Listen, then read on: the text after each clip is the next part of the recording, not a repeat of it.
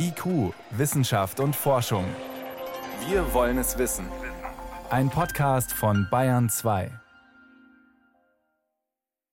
Kein Gas mehr aus Russland, damit müssen wir rechnen. Im Winter sind wir dafür schon gewappnet. Also geht das alles, was wir machen, in die richtige Richtung. Das ist gleich Thema bei uns. Außerdem geht es ums Geld und das vermeintliche Glück. Viele Milliarden setzt die Glücksspielindustrie bei uns um. Wie gut aber schützt der Staat die Menschen, die süchtig danach sind?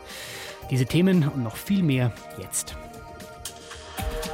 Wissenschaft auf Bayern 2 entdecken. Heute mit Stefan Geier. Nicht erst seit diesen Lecks in, den, in der Pipeline ist klar, mit mehr Gas in den nächsten Monaten aus Russland ist nicht zu rechnen. Und auch wenn der Bundeskanzler höchstpersönlich versucht, neue Lieferanten zu finden, wenn die Politik Maßnahmen, etliche Maßnahmen schon beschlossen hat, Energiesparverordnungen, Ersatzkraftwerke, Bereitstellungsgesetz, Aufklärungskampagnen, nicht zu vergessen, das Ganze sozial abzufedern. Die Frage ist, reicht das alles? Also sind wir damit schon gewappnet für den Winter? Miriam Stumpfe hat sich mal genauer angeschaut, womit wir eigentlich wie viel sparen. Es ist kalt draußen geworden, viele Heizungen laufen wieder. In Büros und öffentlichen Gebäuden sollte es dieses Jahr aber kühler sein als in den vergangenen. Seit 1. September gilt Höchsttemperatur 19 Grad und keine Heizung für Flure und Treppenhäuser. Eine klare Vorgabe, keine Empfehlung. Was bringt's? Die Absenkung der Temperatur bringt sehr viel. Die Nichtbeheizung von Räumen, in denen man sich nicht aufhält, so wie Treppenhaus und Flure. Sagt Corinna Fischer vom Öko-Institut. Aber wirklich ausgerechnet nach Quadratmetern und Gebäudefläche, das hat niemand. Die Daten fehlen. Anhand des Gasverbrauchs aber kann man eine Abschätzung wagen. Bei der Raumwärme, da landet man dann ungefähr so bei einem halben Prozent. Das heißt 0,5 Prozent Gaseinsparung für Gesamtdeutschland. Klingt wenig und die Zahlen bleiben klein, wenn man die weiteren Maßnahmen dazu zählt, die laut erster Energiesparverordnung seit 1. September gelten. Beim Warmwasser soll gespart werden in Büros, Läden, öffentlichen Gebäuden. Zum Händewaschen reicht der Kaltes. Außerdem dürfen Ladentüren nicht mehr offen stehen. Denkmäler sollen nachts nicht mehr angestrahlt werden. Und für Leuchtwerbung heißt es nach 22 Uhr Licht aus. Viele kleine Maßnahmen. Corinna Fischer hat sich Zahlen zu den einzelnen Maßnahmen angeschaut. Wirklich wasserdichte Rechnungen gibt es zu kaum einer. Dazu müsste man viel mehr Zahlen haben, als die offiziellen Statistiken hergeben. Aber wenn man alles zusammennimmt, dann folgt sie in Sachen Einsparpotenzial dem Bundeswirtschaftsministerium. Also die Bundesregierung schätzt, dass man damit etwa 2% Einsparungen erzielen kann. Ich habe das überprüft. Ich glaube, das kommt so ungefähr hin. Denn zu den kurzfristigen Maßnahmen kommen auch noch mittelfristige. Die treten ab 1. Oktober in Kraft. Da müssen Besitzer von Miethäusern zum Beispiel die Heizungsanlagen technisch optimieren. Und Unternehmen haben die Pflicht, sich von einem Energieberater Sparempfehlungen zu holen. Aber wir sollen ja 20 Prozent sparen beim Gas. Da kommt man mit den zwei Prozentpunkten, die die Energiesparverordnungen bringen, nicht weit. Ein größerer Beitrag soll aus der Stromproduktion kommen. Mehr Kohlekraftwerke ans Netz, im Zweifel auch noch mal ein paar Monate Atomstrom. Drei bis fünf Prozentpunkte vom Sparziel will die Bundesregierung damit holen, so das Bundeswirtschaftsministerium. Und dann bleiben da noch die Bereiche private Haushalte und Industrie. Von denen erwartet das Ministerium den größten Beitrag, fünf bis zehn Prozentpunkte, wobei eine Sprecherin des Ministeriums nachschiebt, eher zehn. Die Industrie ist da aktuell gut dabei, sagt Andreas Löschel, Professor für Umweltökonomik an der Ruhr-Uni Bochum. Bei den Unternehmen, da passiert eigentlich sehr viel augenblicklich. Da sind die Verbräuche tatsächlich äh, stark unter denen der letzten Jahre. Zum Teil, weil Unternehmen Gas durch andere Brennstoffe ersetzt haben oder weil sie effizienter werden. Aber zum Teil auch, weil sie ihre Maschinen weniger laufen lassen und weniger produzieren. Im Juli und August hat die Industrie sogar ein Fünftel weniger verbraucht als im Sommermittelwert der letzten Jahre. Kein Wunder, meint Andreas Löschel die sehen die Preise, die verstehen, dass die Preise in der Zukunft eben hoch bleiben werden, dass sich alle Einsparungen lohnen äh, werden. Bei den Haushalten ist es anders. Viele der Haushalte, die haben die Preise noch nicht wahrgenommen. Dabei wäre mit ähnlichen Maßnahmen wie in öffentlichen Gebäuden und Büros viel zu holen. Beim Gas würde das 4 Prozentpunkte Einsparung bringen. Die konkreten Schritte dafür Raumtemperatur um 1 Grad senken, nur noch halb so viel warm Wasser verbrauchen, also keine Vollbäder, kurz oder sogar kalt duschen, Geschirrspülmaschine statt Handspülen. Und das in allen Haushalten in Deutschland. Aber wichtig für alles wäre, mehr Information, direkte Rückmeldung zu Verbräuchen. Andreas Löschel. Was habe ich denn im letzten Monat verbraucht, im Vergleich auch zum letzten Jahr zum Beispiel. Was bedeutet das auf der Kostenseite? Habe ich tatsächlich schon was gespart oder habe ich noch nichts gespart? Wir wissen das aus der Forschung, dass solche Rückmeldungen äh, helfen beim Einsparen, dass man große Effekte erzielen kann, wenn man solche Feedbacks gibt. Und die Menschen in Sachen Energieverbrauch nicht mehr im Blindflug unterwegs sind, so Andreas Löschel. Aber unterm Strich bleibt bei dem, was das Wirtschaftsministerium als realistische Einsparungen sieht, eine Lücke. Zwei Prozentpunkte durch die Energiesparverordnungen, bis zu fünf Prozentpunkte in der Stromproduktion und dann nochmal bis zu zehn Prozentpunkte bei Haushalten und Industrie durch weitere Maßnahmen. Macht 17, aber eigentlich sollen wir 20 Prozent Gas einsparen. Das Ministerium sagt, ja, deswegen appelliere man ja weiter an Sparsamkeit. Wenn alle Menschen in Deutschland zu Hause die Heizung zum Beispiel so runterdrehen, dass es zwei Grad kühler wird, dann wäre wohl mehr drin. Oder wenn die Industrie bei ihren Rekordeinsparungen von Juli und August bleibt. Grundsätzlich halten sowohl Corinna Fischer als auch Andreas Löschl es für machbar, die Sparziele zu schaffen, wenn wir keine Option auslassen. Also ich bin relativ optimistisch, dass wir, was jetzt die physischen Knappheiten angeht, relativ unbeschadet durch den Winter kommen könnten. Ähm, was wir auf jeden Fall sehen werden, ist, dass die Preise sehr, sehr hoch bleiben. Das heißt, ökonomisch, da wird es ganz schwer werden. Wie weit kommen wir mit den bisherigen Energieeinsparmaßnahmen? Miriam Stumpfe hat nachgefragt. Sie hören Bayern 2. Alles zu Energie. Das Thema auf Bayern 2. Das heißt in diesen Tagen vor allem Energie sparen, das wissen wir jetzt alle. Wir brauchen, brauchen aber auch mehr Energie, und zwar Strom vor allem aus erneuerbaren Energieformen. Die Frage ist aber, wo soll der jetzt genau herkommen? Sprich, wo sollen wir zum Beispiel alle diese Windkraftanlagen hinbauen? Eine Idee, die man immer öfter hört, in den Wald, das ist doch ein guter Platz. Da sind sie weit genug weg von den nächsten Häusern, stören die Vögel weniger und so weiter. Das heißt aber nicht, dass die Anlagen im Wald weniger schlechte Auswirkungen auf die dort lebenden Arten haben. Sie fallen nur nicht so auf, wie Renate L. berichtet. Fledermausarten gibt es einige im Wald. Mit speziellen Geräten lassen sich ihre Ultraschallrufe hörbar machen und so die ganze Nacht automatisch aufzeichnen, welche Art wo unterwegs ist. Denn jede Art ruft etwas anders. Mit Hilfe solcher Geräte hat Christian Vogt vom Leibniz-Institut für Zoo- und Wildtierforschung in Berlin beobachtet, wie Fledermäuse mit Windkraftanlagen zurechtkommen. Das Ergebnis war überraschend, berichtet er. Besonders betroffen sind die Arten, die im Dickicht der Baumwipfel jagen, weit unterhalb der Rotoren. Man dachte bis dato, dass sie deswegen vom Windenergieausbau eigentlich nicht weiter beeinflusst werden.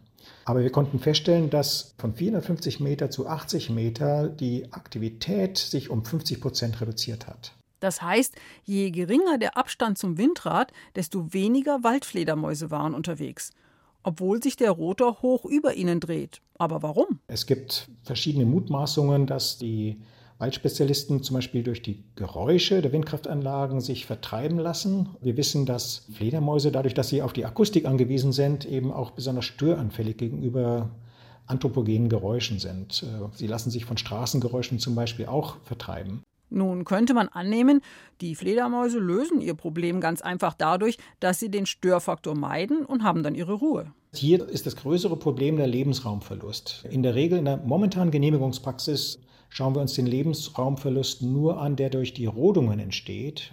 Diese Rodungen, die werden kompensiert dadurch, dass entsprechend große Flächen aus der Nutzung genommen werden, damit eben die Fledermäuse nach wie vor einen Lebensraum haben. Was wir festgestellt haben, ist, dass das nicht ausreicht. Denn um die Flächen rund um die Windräder auszugleichen, die Fledermäuse meiden, müsste man noch größere Waldflächen ungenutzt lassen, damit sie dort in Ruhe jagen können. Bisher schaut man bei der Planung und Genehmigung von Windenergieanlagen nur auf sogenannte Schlagopfer, also Vögel oder Fledermäuse, die von den Rotoren getötet werden, und legt deswegen seit rund 15 Jahren für neue Windräder Zeiten fest, zu denen sie stillstehen müssen. Wie Windräder Tiere darüber hinaus beeinträchtigen, spielt bisher keine Rolle. Die wenigen Studien, die es dazu gibt, zeigen allerdings, dass es weitreichende Auswirkungen haben kann, wenn Tiere den Anlagen ausweichen, sagt der Biologe Reinhard Klenke von der Universität Halle-Wittenberg. Sie haben weniger Raum, weniger Möglichkeiten, Nahrung zu suchen. Wenn wir jetzt weiterdenken, okay, wenn ich weniger Nahrung habe, dann sinkt erstmal meine Fitness. Und wenn dann noch Reproduktion im Spiel ist, dann bedeutet das auch, dass die Jungtiere weniger Nahrung bekommen. Damit führt das zu Krankheiten oder auch zu Verhungern von den Nachkommen. Es ist der Beginn eines Dominoeffekts, denn wenn eine Vogel- oder Fledermausart in einem Lebensraum seltener wird, hat das auch Auswirkungen auf andere Arten.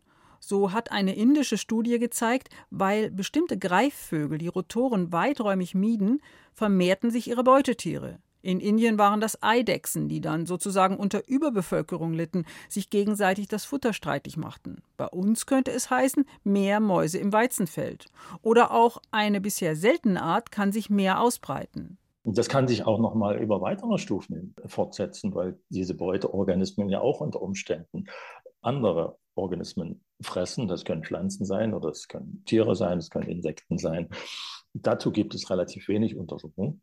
Im Fall einer einzelnen Windkraftanlage ist das nicht so problematisch. Aber wenn wir mehr Energie brauchen, dann müssen wir noch mal was dazu bauen. Und das wird im Moment nicht bedacht, das ist nicht gedeckelt. Im Gegenteil, vor einigen Wochen hat die Bundesregierung angekündigt, die artenschutzfachliche Prüfung von Windenergieanlagen zu vereinfachen. Diese Pläne machen allen, die im Artenschutz oder in der ökologischen Forschung tätig sind, große Sorgen.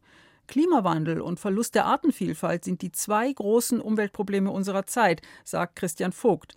Was heißt das für die Suche nach Windradstandorten? Es gilt, beide Ziele mit gleichem Elan, mit gleichem Momentum anzugehen und zu lösen, einvernehmlich. Und das scheint mir im Wald besonders schwierig zu sein. Deswegen wäre meine Empfehlung, erstmal nach alternativen Standorten zu suchen, im Offenraum.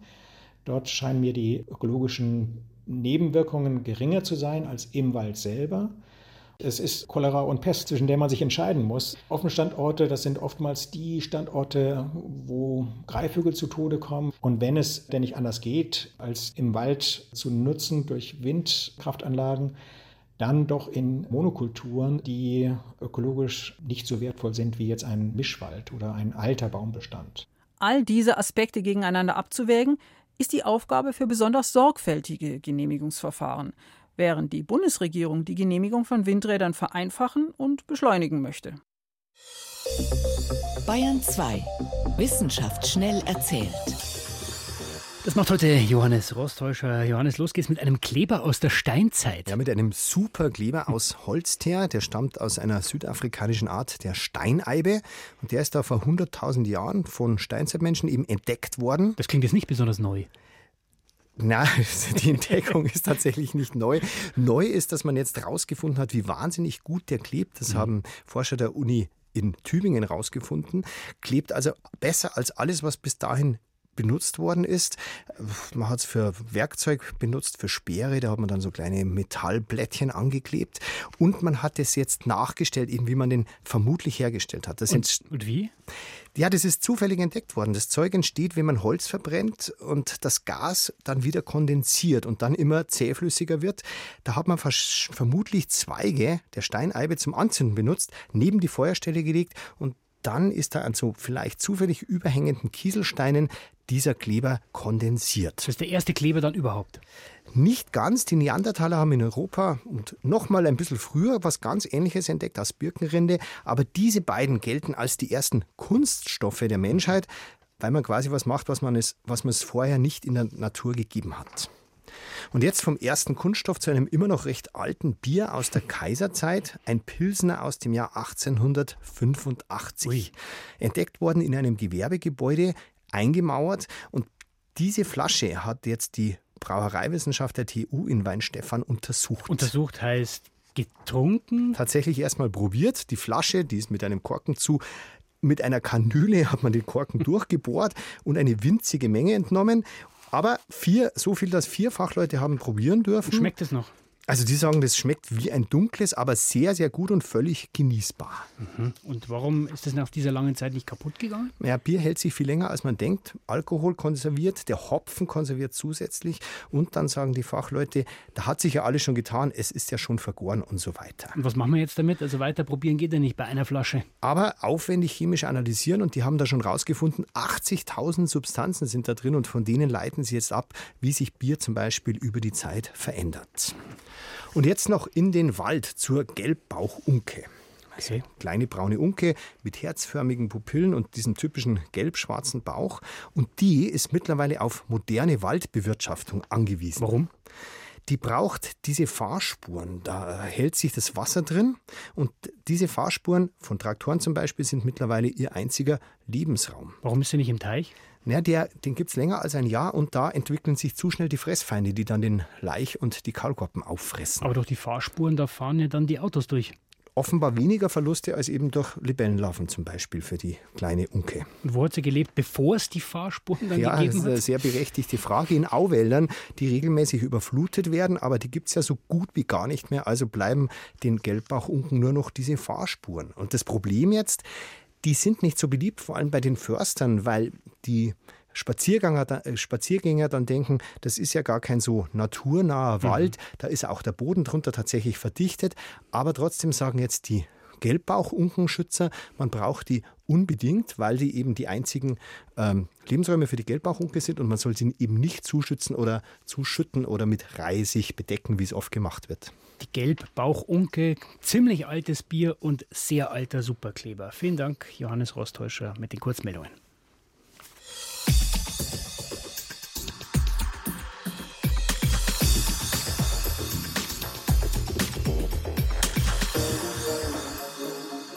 Glücksspiel, das klingt eigentlich nach Freude. Das Ganze hat aber auch eine dunkle Seite, weil die Gewinner sind in der Regel die, die nicht spielen, wetten oder sonst irgendwie ihr Geld einsetzen, sind die Betreiber, die Casinos, Spielhallen und jetzt vor allem die Online-Spielplattformen.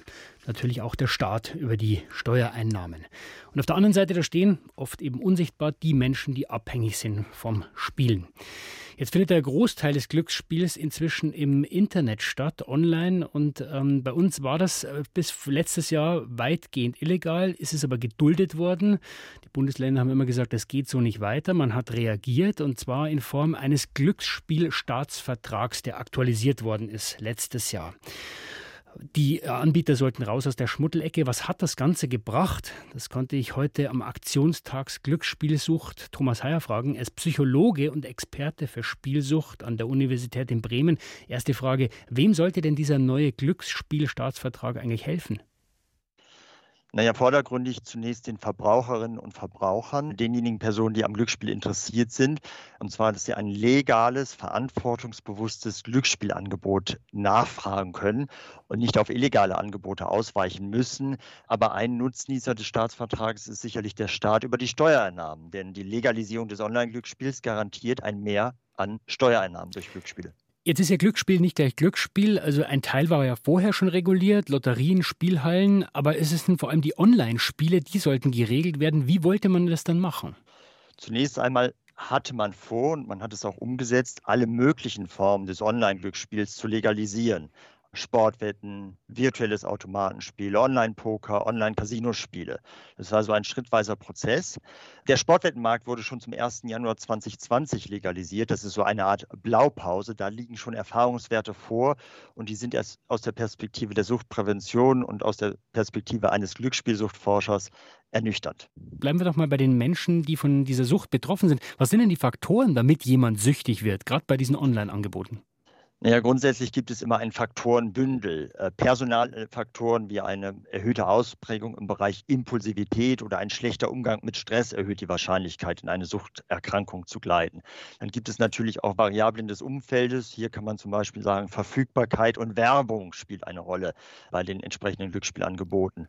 Und dann müssen wir auf das Game Design, die Veranstaltungsmerkmale der Glücksspielangebote schauen. Und da ist ein Angebot auf das Zahlenlotto 6 aus 49 mit nur in Anführungszeichen Anführungsstrichen zwei Ausspielungen pro Woche, nicht vergleichbar mit äh, Online-Glücksspielangeboten, die quasi im Sekundentakt Gewinne und Verluste anbieten, verbunden mit den entsprechenden Emotionen. Also ich kann dauernd dabei sein und ich habe es auch ständig verfügbar, weil ich es ja in der Tasche praktisch habe. Absolut. Für drei Merkmale sprechen wir hohe Suchtgefahren verbunden mit dem Online-Glücksspiel. Erstens 24-7. Sie können überall zocken, jederzeit. Und dann fehlt die soziale Kontrolle im Online-Bereich. Sie spielen anonym. Und der dritte Faktor ist der bargeldlose Zahlungsverkehr. Es ist psychologisch gesehen etwas anderes, immer wieder einen Geldschein aus dem Portemonnaie zu holen. Da spüren Sie den echten Geldwert. Online die Belastung der Kreditkarte auch im Sekundentakt mit zwei Mausklicks äh, verschleiert den echten Geldwert und Sie verlieren viel schneller den Überblick über Ihre gesamten Einsätze und auch Verluste. Jetzt hat man ja versucht, eben genau solche Sachen neu und besser zu machen für die Leute. War dieser Staatsvertrag der neue, der große Wurf im Sinne der Menschen, die unter Glücksspielsucht leiden? Naja, zunächst einmal sehen wir eine Zunahme legaler Spielanreize und damit auch legaler Suchtgefahren, gerade im Sportwettenbereich. Wenn Sie mal ein bisschen Sport schauen im Fernsehen, dann sehen Sie seit Monaten, seit Jahren ein Bombardement an Werbung. Und äh, dieses Bombardement an Sportwettenwerbung ist für mich das Gegenteil von Suchtprävention und Spielerschutz. Also ich fasse mal zusammen, es gibt viele Schritte, die genommen worden sind, die aber teilweise zu wenig oder noch gar nicht greifen. Welche Schritte sind in Ihrer Meinung nach notwendig, um wirklich den Leuten zu helfen, die Glücksspielsucht in den Griff zu bekommen? Ich habe ein bisschen Hoffnung. Wir haben auch eine neue Glücksspielaufsichtsbehörde, die gemeinsame Glücksspielaufsichtsbehörde der Länder, die dann zum 1. Januar 2023 vollumfänglich ihre Arbeit aufnimmt. Und ich hoffe sehr, dass diese Aufsichtsbehörde bundesweit schärfer gegen Online-Glücksspielanbieter, die sich nicht an die Regeln halten, vorgeht und dass sie auch den illegalen Markt mit entsprechenden Instrumenten wie zum Beispiel IP-Blocking und Zahlungsunterbindungen äh, ein Stück weit minimieren. Aber grundsätzlich ist die Liberalisierung des Online-Glücksspielmarktes in dieser Form eine Fehlentwicklung. Es ist so ein sensibler Bereich. Es geht um in Anführungsstrichen Wirtschaftsgüter mit Suchtgefahren. Und wenn ich dann ein Multikonzessionsmodell ähm, etabliere, wo jedes Privatunternehmen prinzipiell die Möglichkeit hat, eine Lizenz, eine Erlaubnis zu erwerben, dann schaffen wir eine Konkurrenzsituation, eine Wettbewerbssituation zwischen Dutzenden von Anbietern, die natürlich möglichst reizvolle Produkte auf den Markt schmeißen wollen und werben wollen nach dem Prinzip schneller, höher, weiter, weil sie müssen bekannt werden. Jetzt können wir in Deutschland ja sehr viel regeln und trotzdem müssen wir zugestehen, ein großer Teil dieser Firmen sitzt im Ausland, in Asien, auf der ganzen Welt. Sind wir da nicht eigentlich machtlos? Mit dem neuen Staatsvertrag sind sie zumindest hier greifbar und sie müssten sich quasi hier den Regeln stellen und dann auch mit Sanktionen rechnen. Und ich bin auch kein Anhänger eines Glücksspielverbotes im Internet. Das ist nicht mehr zeitgemäß, das ist letztendlich auch nicht durchsetzbar. Ich bin ein Freund davon, ein verantwortungsbewusstes Angebot zu schalten. Und verantwortungsbewusst heißt nicht nur, dass die Spielteilnehmerinnen sich verantwortungsbewusst zu verhalten haben, sondern natürlich auch die Glücksspielanbieter. Wenn ich verantwortungsvoll sein möchte und betroffen bin, wenn ich merke, es geht in die falsche Richtung, an wen kann ich mich als Betroffener, als Betroffene wenden, wenn ich sehe, das funktioniert nicht? Wir haben Gott sei Dank in Deutschland mittlerweile ein sehr breites und ausdifferenziertes Hilfesystem. Das ist die klassische ambulante Suchtberatungsstelle vor Ort. Das sind stationäre Fachkliniken bei gravierenderen Problemlagen. Das ist vor allen Dingen auch die Selbsthilfe. Es gibt Betroffene, die sich zusammengeschlossen haben. Aber wir haben auch niedrigschwellige Hilfeangebote. Online-Beratungen beispielsweise, Telefon-Helplines. Das sind so die ersten Anlaufstellen, die ich empfehle. Und es gilt die Daumenregel, je früher Sie sich helfen lassen, desto größer ist die Chance in Richtung Genesung. Vor gut einem Jahr ist ein neuer Glücksspielstaatsvertrag in Kraft getreten. Ziel war es, den Online-Glücksspielmarkt vor allem besser in den Griff zu kriegen. Welche Schritte da gelungen sind und vor allem auch, was noch zu tun ist, darüber habe ich mit Tobias Heyer gesprochen. Er ist Psychologe und Experte für Spielsucht an der Universität Bremen. Herr Heyer, ich danke Ihnen vielmals für das Gespräch. Vielen Dank von meiner Seite. Und damit war es das vom IQ-Team für heute. Am Mikrofon war Stefan Geier.